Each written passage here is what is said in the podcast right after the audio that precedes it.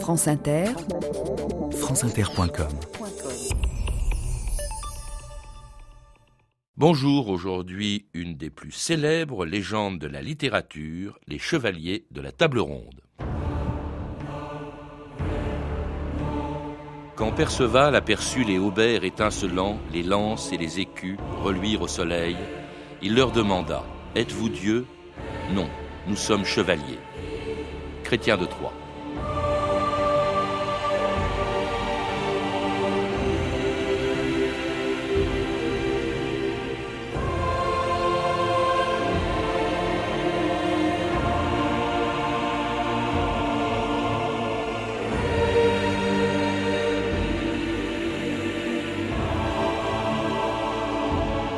2000 ans d'histoire.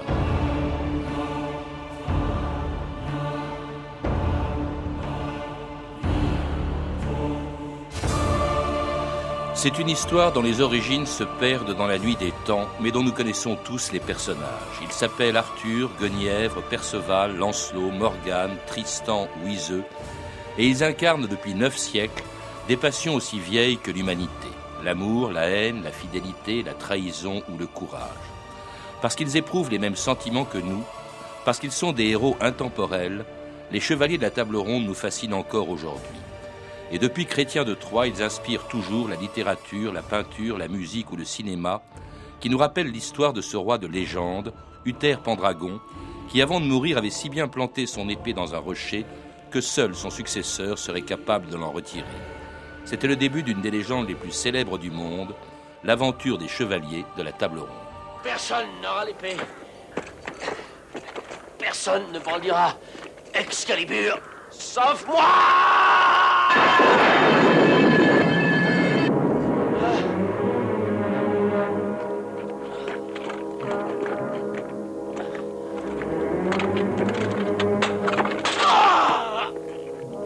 Uther. Celui qui retirera l'épée de la pierre, celui-là sera roi.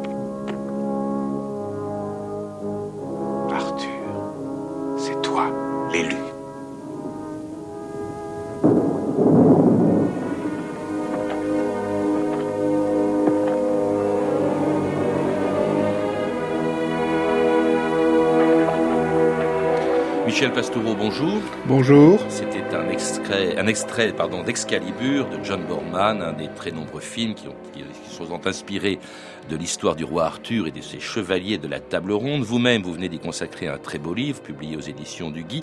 Comment expliquer qu'aujourd'hui encore, et neuf siècles après les premiers récits écrits de cette histoire, elle nous fascine encore? Oui, mais vous l'avez dit il y a quelques instants, elle est, elle est intemporelle, cette légende. Elle se constitue très lentement, elle est, faite d'apports euh, multiples, et les personnages qu'elle met en scène sont en effet des archétypes. Donc elle s'adapte euh, aux différentes périodes, aux différentes cultures. Elle a traversé les siècles et elle va continuer de, le faire. Je crois que c'est d'abord là la première magie qui s'opère autour de cette légende. Alors c'est une légende, mais elle repose quand même sur un fond de, réalité. Euh, si Uther Pendragon, on ne sait pas grand-chose de lui, on ne sait même pas si il a existé. En revanche, son fils Arthur, lui, il a existé, il a existé en Angleterre au 5e et 6e siècle, vous le rappelez, c'est-à-dire six siècles avant qu'on commence à écrire son histoire. Oui, on ne sait pas grand-chose de ce personnage qui devait être un chef de guerre euh, breton, c'est-à-dire anglais, romano-breton, hein, dans cette Bretagne insulaire fortement romanisée. Il se bat donc euh, au 5e siècle contre les envahisseurs venus du nord, les Pictes descendus des montagnes d'Écosse, et puis venus par la mer de Germanie et de Scandinavie, les envahisseurs euh, saxons, angles, danois plus tard. Euh, donc il, euh, il acquiert une certaine renommée et peu à peu, après sa mort, sa vie se transforme en une légende et de chef de guerre, il devient un roi, un roi un peu imaginaire qui rejoint les rois de la mythologie celtique, qu'elle soit irlandaise, galloise ou, écossaise, et progressivement, euh, le personnage, roi Arthur, se constitue. Il émerge définitivement un peu avant l'an 1000 ou un peu après l'an 1000 dans les chroniques et dans différents poèmes, en gallois notamment.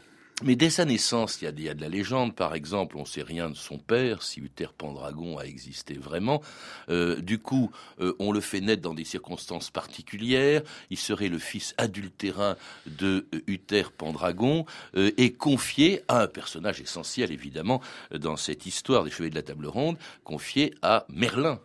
Oui, dans cette histoire, les problèmes de parenté jouent un rôle considérable. Parenté, identité, nom, qui est qui. Et alors Arthur, en effet, est un enfant euh, illégitime. Euh, son père, le roi Uther, euh, l'a engendré avec la femme du duc de Cornouailles, qui était son vassal et il l'a enfanté même par un stratagème imaginé par l'enchanteur Merlin qui lui a donné l'apparence du duc de Cornouailles, ce qui lui a permis d'entrer dans la chambre de la duchesse avec l'apparence du duc et donc de passer une nuit avec elle et Arthur est né de cette façon-là. Après sa naissance, d'ailleurs, euh, ses parents se sont mariés, mais lui, il est né avant le mariage. Et puis, il parvient à retirer l'épée, la fameuse escalibure du rocher sur lequel l'avait planté son père, et il va se battre. Alors là, c'est la réalité euh, euh, telle qu'on la connaît, en tout cas, contre les Pictes, vous le disiez, les Scots, les, les Saxons, qu'il chasse d'Angleterre vers 500 environ, et son histoire, cette histoire sera racontée six siècles plus tard par les premiers auteurs de la légende arthurienne Geoffroy de Monmouth, Wace et surtout Chrétien de Troyes. Nous avons repoussé l'envahisseur jusqu'à la mer. Moi, Gauvin L'Est a été reconquis. L'Ouest est délivré. Il est notre allié. Nous avons défait l'ennemi. Les guerres sont terminées Une seule terre Un seul roi Paix Écartez-vous Prenez la mesure de ce moment. Cette grande victoire afin que dans les années à venir, vous puissiez dire J'étais présent cette nuit-là aux côtés d'Arthur, le roi. Dorénavant, afin de nous souvenir de nos liens, nous formerons toujours un cercle pour écouter et raconter nos hauts faits. Je ferai construire une table ronde où viendra s'asseoir notre confrérie. Cette table sera dans une grande salle. Et cette salle immense dans un château. Et je me marierai et notre terre aura un héritier qui brandira Excalibur. Chevalier de la table ronde.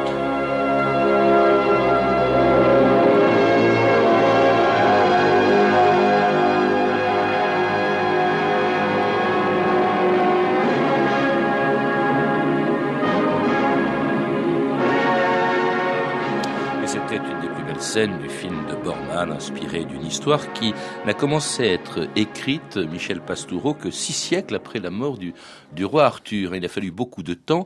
Le premier à l'écrire, euh, dites-vous, c'était au début du XIIe siècle, c'était euh, Geoffroy de Monmouth.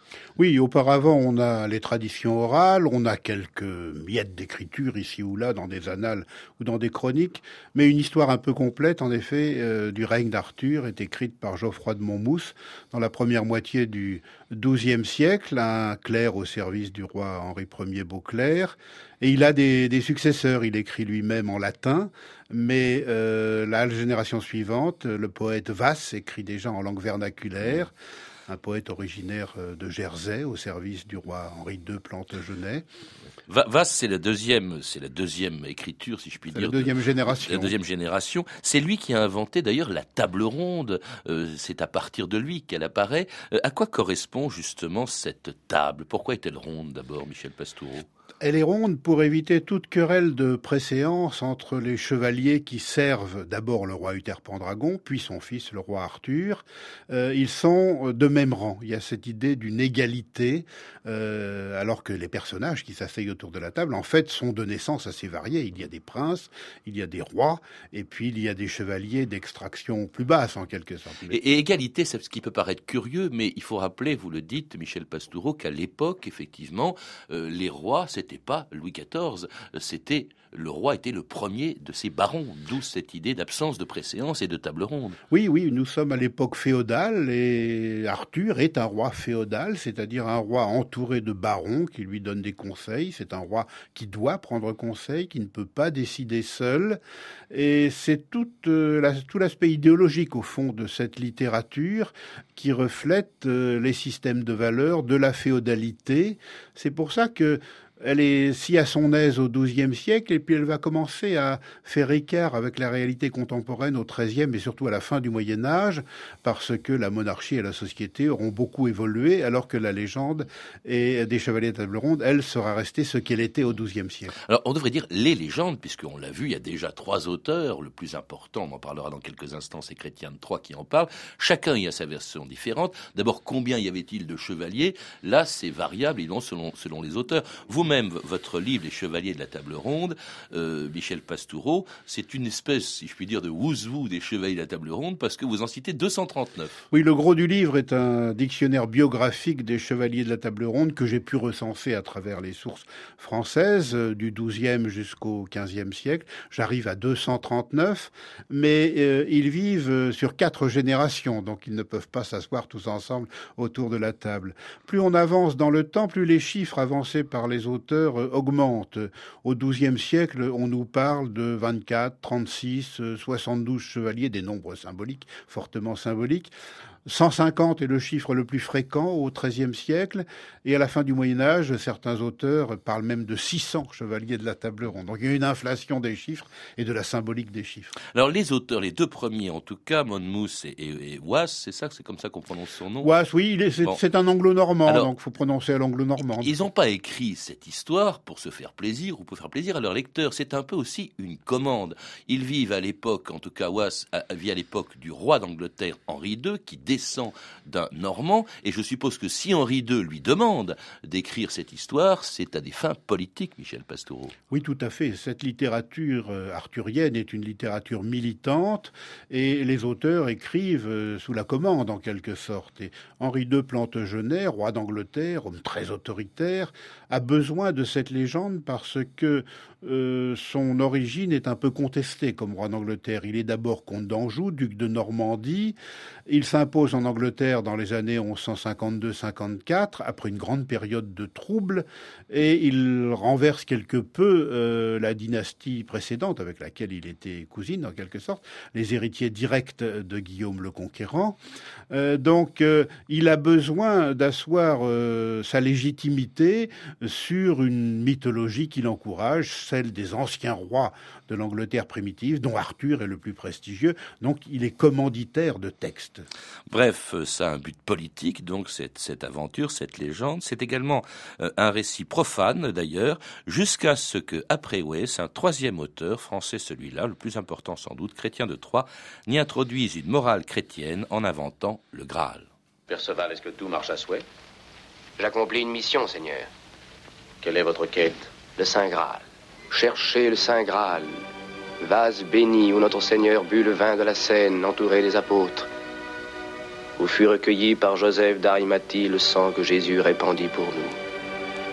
Quête, quête sans trêve avec foi, ce qui est éternel permet tous les miracles, parce que le Saint Graal va revenir un jour sur cette terre, et il demeurera, afin que la paix puisse s'établir parmi les nations.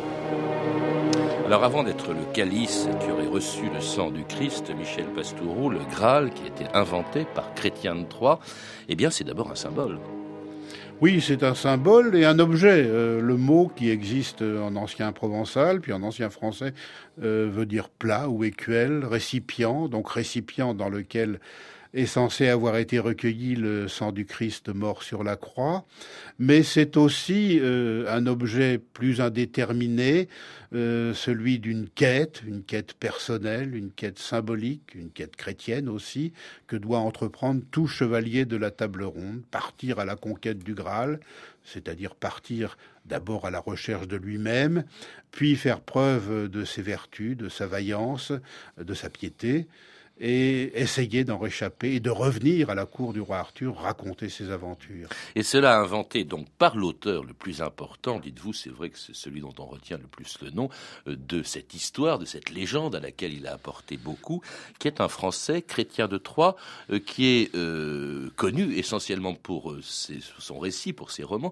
sur la table ronde, mais dont on connaît peu de choses en fait. Qui était chrétien de Troyes? Ben, On ne le sait pas très bien. Est-ce que c'est un clerc? Est-ce que c'est un laïc? C'est probablement un champenois. Il est actif à Troyes entre les années 1170 et 1190. Il nous a laissé cinq romans, dont quatre sont arthuriens. Il a probablement écrit d'autres textes que nous avons perdus, mais que citent d'autres auteurs. Et puis, euh, il est très admiré de son vivant, certainement, très imité dans les générations suivantes.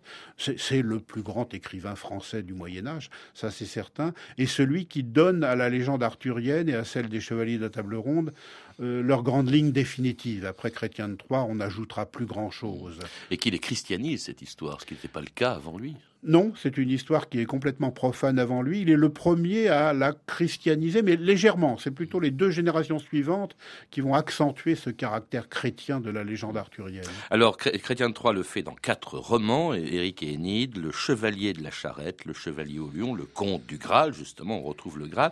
Ce sont des romans et même les premiers romans de l'histoire. C'est avec ces textes qu'apparaissent euh, les romans. C'est un genre, mais c'est aussi un mot qui a une signification bien précise, le roman Michel Pastoureau Oui, un roman, c'est un texte écrit en langue vulgaire, en langue romane, c'est-à-dire qui n'est pas écrit en latin. Il peut être en prose, il peut être en vers, mais il n'est pas écrit en latin. Euh, donc on dit un roman pour tout texte, qui peut être un roman au sens où nous l'entendons aujourd'hui, mais aussi un simple poème, euh, un lait, euh, une fable, etc. Et ça n'est que progressivement que le mot roman va se spécialiser dans ce sens narratif qu'on lui connaît, mais il ne le prendra définitivement qu'au XVIIe siècle. Quel est le but justement d'écrire en langue vulgaire, comme on disait, euh, en langue vernaculaire, c'est-à-dire en langue parlée euh, de tous les jours, c'était d'avoir plus de lecteurs, de pouvoir euh, faire en sorte que ces romans soient accessibles à d'autres personnes que ceux de l'aristocratie ou surtout du clergé? Oui, c'est à la fois le moyen de toucher un public plus large, mais aussi de pouvoir toucher oralement euh, ce public en s'accompagnant ou non avec des instruments de musique, ce que le latin permet moins. Hein. Donc c'est une langue qui est à la fois euh, lue et chantée. Et par là même, euh, nous disons les, les, premiers lecteurs des romans de la table ronde, en fait il faudrait dire les premiers auditeurs, parce que ces textes ne sont pas vraiment lus, ils sont entendus par leur premier public. Et c'est encore Chrétien de Troyes, vous le disiez, qui fixe au fond les caractères des principaux personnages de la table ronde, les chevaliers les plus célèbres, Gauvrin, Perceval ou encore Lancelot, qui, malgré sa loyauté, va séduire la femme de son ami le roi Arthur juste après que celui-ci se soit marié.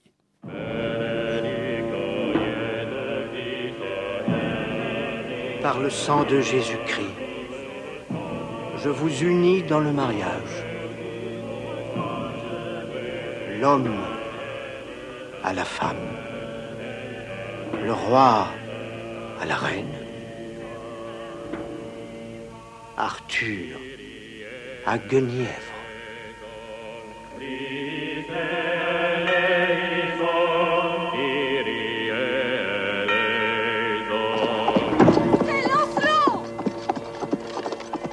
Elles m'ont chargé de vous demander si l'une d'elles peut espérer gagner votre cœur. Je suis homme de combat. Je me suis voué à la quête. Mais je suis sûre que quelque part en ce monde, une dame est votre inspiratrice. Il en est une. Qui est-elle? Vous? Je vous aimerai à jamais. Je vous aimerai comme on aime sa reine et la femme de son meilleur ami. Tant que vous vivrez, je n'en aimerai nul autre. Et Guenièvre, la femme d'Arthur, va tomber dans les bras de l'ami de son mari, Lancelot. Alors cette histoire de chevalier de la table ronde, c'est aussi une histoire, en tout cas, entre autres, une histoire d'adultère. Ça a dû choquer quand même à l'époque, euh, Michel Pastoureau. Oui, euh, au point que Guenièvre et Lancelot, qui commettent le péché d'adultère, sont perçus comme des personnages négatifs. Les personnages négatifs sont très très nombreux dans cette légende arthurienne. C'est peut-être d'ailleurs ce qui fait à la fois son charme et sa force. Euh, ça n'est pas mièvre comme le sont parfois les chansons de gestes contemporaines.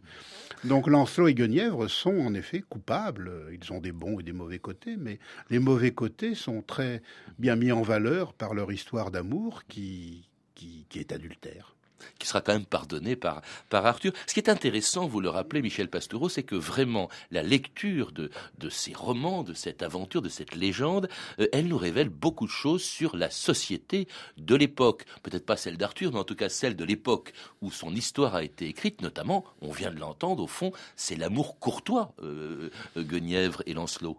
Oui, tout à fait, c'est dans un contexte d'amour courtois. Les historiens d'ailleurs sont partagés. Est-ce que cet amour courtois est purement courtois, c'est-à-dire relativement chaste, ou est-ce qu'il y a commerce charnel, aventure sexuelle?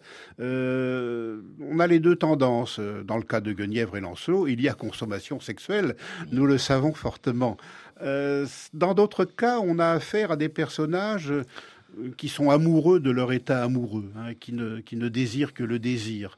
Donc c'est vraiment l'amour courtois le plus pur. Mais ça n'est pas ça dans la légende arthurienne. il y a moins de pureté dans d'autres épisodes aussi. Par exemple, il y a de l'inceste entre le roi Arthur euh, et euh, sa euh, demi-sœur, non pas Morgane, hein, comme le disent parfois quelques auteurs. Il avait une véritable demi-sœur qui n'était pas Morgane et avec laquelle il a eu un enfant adultérin. Le méchant, un des plus méchants de cette histoire, c'est Mordray. Voilà, Mordray qu'il a conçu avec sa demi-sœur Morcadès ils, ne le savaient pas, ni l'un ni l'autre, qu'ils étaient demi-frères et demi-sœurs, mais euh, cela donne Mordray, qui en effet est le traître. Il y en a beaucoup dans la légende arthurienne, mais celui-là, c'est le plus traître de tous les traîtres, l'affreux Mordray, dont euh, l'ambition va être cause de la ruine du royaume d'Arthur et de la table ronde. Hmm.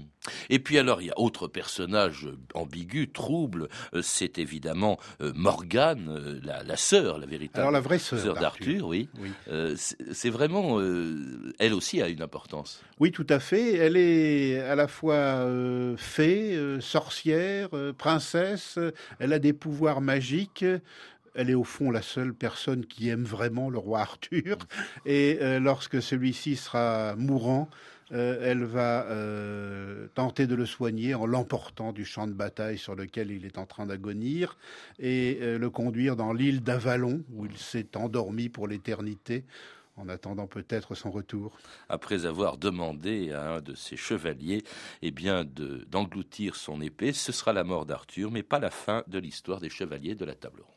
Perceval, prends Excalibur, trouve une eau profonde, une eau calme, limpide, et jette l'épée tout au fond. Non. Obéis-moi, Perceval. Obéis et reviens. Un jour, un roi viendra et l'épée surgira à nouveau.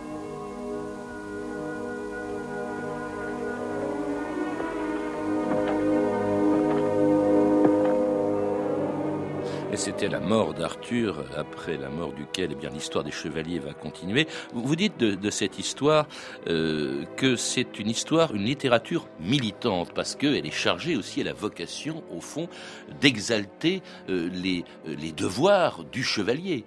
Oui, au XIIe et XIIIe siècle, elle milite pour défendre la cause, la cause des chevaliers et des petits nobles contre la montée de la bourgeoisie, contre le pouvoir grandissant du roi, contre la transformation de l'État. Euh, donc elle cherche à imposer sa vision, qui est une vision passéiste. Et le chevalier, à l'origine, c'est un combattant à cheval, c'est un technicien du, du combat à cheval, qui peu à peu force l'entrée dans la noblesse, il devient un noble, mais il y a toute une période où il n'y a pas synonymie entre noblesse et chevalerie. Tous les chevaliers ne sont pas nobles, tous les nobles ne sont pas chevaliers. Et cette littérature, justement, cherche à montrer que euh, tous les chevaliers valent bien tous les nobles. Euh, et par là même, elle s'adresse du côté du public, plus à la petite et moyenne noblesse qu'à la très haute noblesse.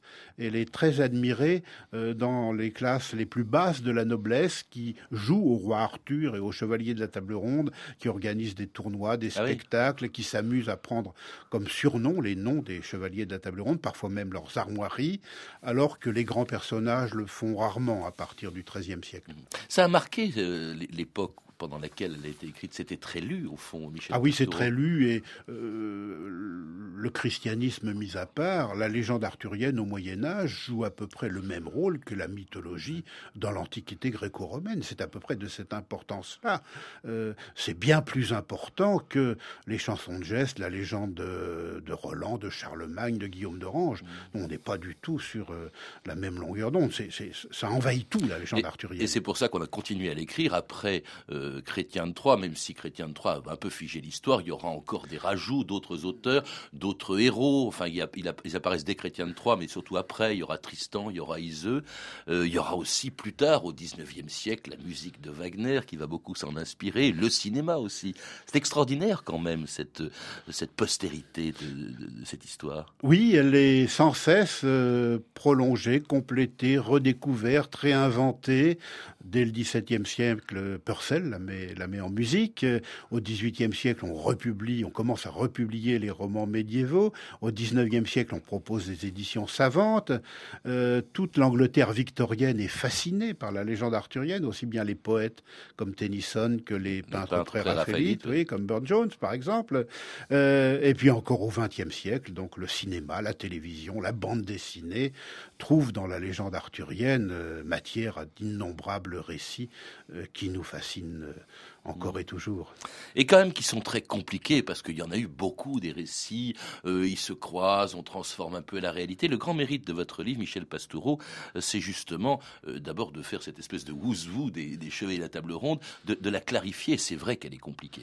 C'est compliqué, les personnages eux-mêmes sont complexes, ils sont jamais tout d'une pièce, d'où leur charme bien sûr, mais euh, on avait besoin de mettre un peu d'ordre, donc je propose ce dictionnaire biographique. Alors pour les personnages qui sont les héros principaux, euh, ça n'était pas trop difficile. Pour les héros de troisième ou quatrième zone, je dois dire que écrire une notice euh, d'une page ou même d'une demi-page, ça n'a pas été évident. Mais enfin, j'ai fait cet exercice, j'espère qu'il rendra service. Les Chevaliers de la Table Ronde, c'est un livre magnifique, un peu onéreux. hein. D'ailleurs, il est tiré à un petit nombre d'exemplaires, Michel Pastoureau, mais il- il est vraiment magnifique. Il vient de paraître aux éditions du Guy. Euh, à lire également à un prix plus accessible sur le sujet d'aujourd'hui, Arthur et la Table Ronde, la force d'une légende, d'Anne Berthelot, édité chez Gallimard dans la collection Découverte. Vous avez pu entendre des extraits de deux films, Excalibur de John Borman, édité en DVD chez Warner, et Les Chevaliers de la Table Ronde de Richard Thorpe avec Robert Taylor et Ava Gardner, également disponible en DVD chez Warner. Toutes ces références sont disponibles par téléphone au 32 30, 34 centimes la minute ou sur franceinter.com. C'était 2000 ans d'histoire à la technique Antoine Viossa et Rémi Cancé. Documentation Claire Tesser, Claire Destacan et Mathieu Minossi. Une réalisation de Anne Kobilac.